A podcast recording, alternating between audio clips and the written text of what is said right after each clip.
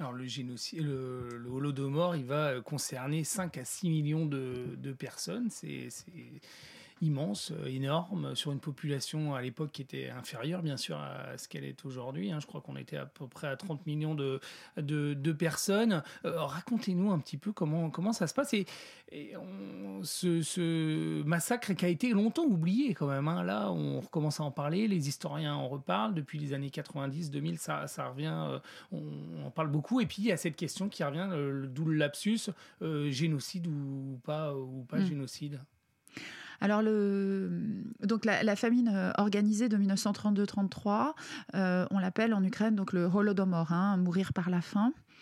Euh, terme qui effectivement n'est pas du tout utilisé pendant la période soviétique en Ukraine.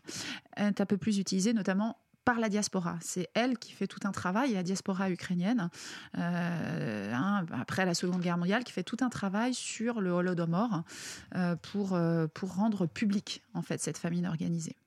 Alors, cette famine organisée, elle, est, elle est organisée dans le cadre de ce qu'on appelle la collectivisation, et notamment à travers le fait que les paysans ukrainiens s'opposent à la collectivisation. Donc, c'est une réponse, en quelque sorte, à cette résistance paysanne ukrainienne à la collectivisation. Mais bien évidemment, euh, cette réponse, elle est euh, donc extrêmement euh, criminelle. Aujourd'hui, on est plutôt à des chiffres inférieurs. Hein. Nicolas Vert évoque plutôt le chiffre de 4 millions, ce qui reste tout de même extrêmement important.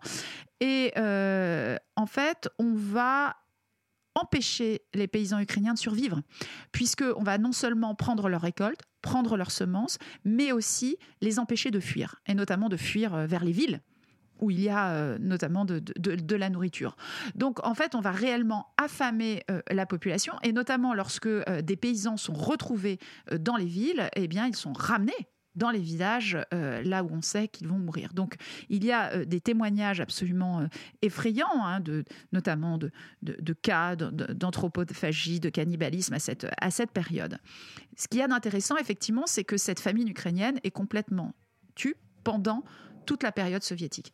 Et ça, je crois que c'est extrêmement important hein, parce qu'on voit très bien comment, euh, en Ukraine, mais aussi en Russie, hein, euh, ce, travail de mémoire, en fait, euh, sur certains sujets, est complètement absent et ne revient que dans les années 90 pour se développer en Ukraine, mais pour être complètement, euh, si je puis dire, remis sous le tapis progressivement euh, en, Russie. Et donc en Ukraine, euh, la famine ukrainienne va être, comment dire, va devenir un sujet dès la perestroïka quasiment, hein. qu'on a, moment qu'on a appelé aussi hein, la perestroïka, la reconstruction est en lien avec la glasnost, la transparence, et la transparence, c'est vraiment de justement d'évoquer des choses qui ne l'ont pas été précédemment. Et il y a notamment des journalistes ukrainiens qui vont euh, se dire, eh bien, il a des survivants de cette famille et il faut absolument qu'on recueille des témoignages pour que, euh, euh, pour pouvoir raconter cette histoire dont on n'a pas pu parler. Alors, un des présidents ukrainiens qui va en quelque sorte être celui qui va développer la politique mémoriale autour du Holodomor, c'est Viktor Yushchenko à partir de, 2005. Et à partir de, de ce moment-là, vont vraiment se développer beaucoup de monuments dans toute l'Ukraine, notamment centrale donc, et Est. Hein. Euh, c'est sur ces territoires qu'a lieu la famille ukrainienne, puisque l'Ouest, hein, la Galicie, euh, n'est pas sur le territoire soviétique dans les années 30. Et à ce moment-là, effectivement, il va y avoir euh, cette question qui aura déjà été évoquée précédemment, mais qui l'est beaucoup plus en Ukraine à ce moment-là, la question du génocide. C'est-à-dire, est-ce que les paysans ukrainiens ont été tués affamés en raison de leur résistance à la collectivisation? En raison de leur appartenance nationale. Hein. Et euh, le Parlement ukrainien, euh, si je puis dire, a, tranché pour lui-même, en tous les cas, cette question, puisque euh, en 2008, il, 2006, pardon, il, le, Parlement ukrainien, en fait, considère que la famine est un, génocide. Là, il y a une grande divergence d'interprétation avec, avec, avec, avec notamment la Russie. Et on voit des historiens,